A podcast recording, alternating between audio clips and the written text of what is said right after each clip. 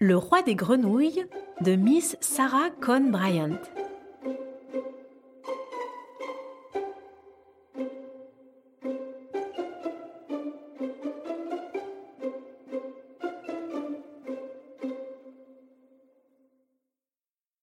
N'avez-vous jamais entendu ce vieux conte sur les stupides grenouilles?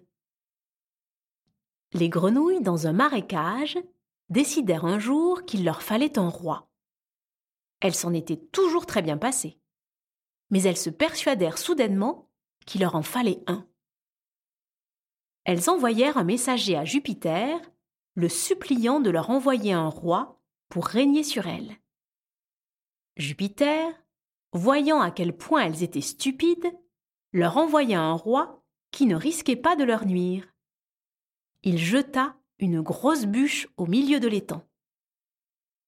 Au splash, les grenouilles furent terriblement effrayées, et elles plongèrent dans leur trou pour se cacher du roi bûche. Mais après un certain temps, quand elles virent que le roi ne bougeait pas, elles surmontèrent leur peur et vinrent s'asseoir sur lui. Et dès qu'elles réalisèrent qu'il ne pouvait pas leur faire de mal, elles commencèrent à le mépriser.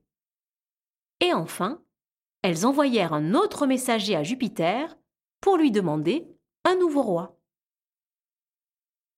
Jupiter leur envoya une anguille.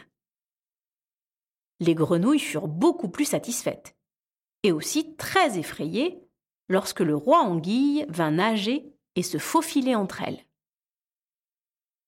Mais à mesure que les jours passèrent et que l'anguille se révéla parfaitement inoffensive, elles cessèrent d'avoir peur et dès qu'elles arrêtèrent de craindre le roi anguille, elles cessèrent de le respecter. Bientôt, elles envoyèrent un troisième messager à Jupiter, pour le supplier de leur envoyer un meilleur roi, le meilleur roi qui soit. C'en était trop. Jupiter se mit en colère à cause de leur stupidité. Je vais vous donner le roi que vous méritez, dit-il. Et il leur envoya un héron. Dès que les grenouilles vinrent à la surface pour saluer le nouveau roi, le roi héron les attrapa avec son long bec et les avala. L'une après l'autre, elles vinrent en sautillant, et l'une après l'autre, le héron les mangea. Il s'agissait bien d'un roi digne d'elle.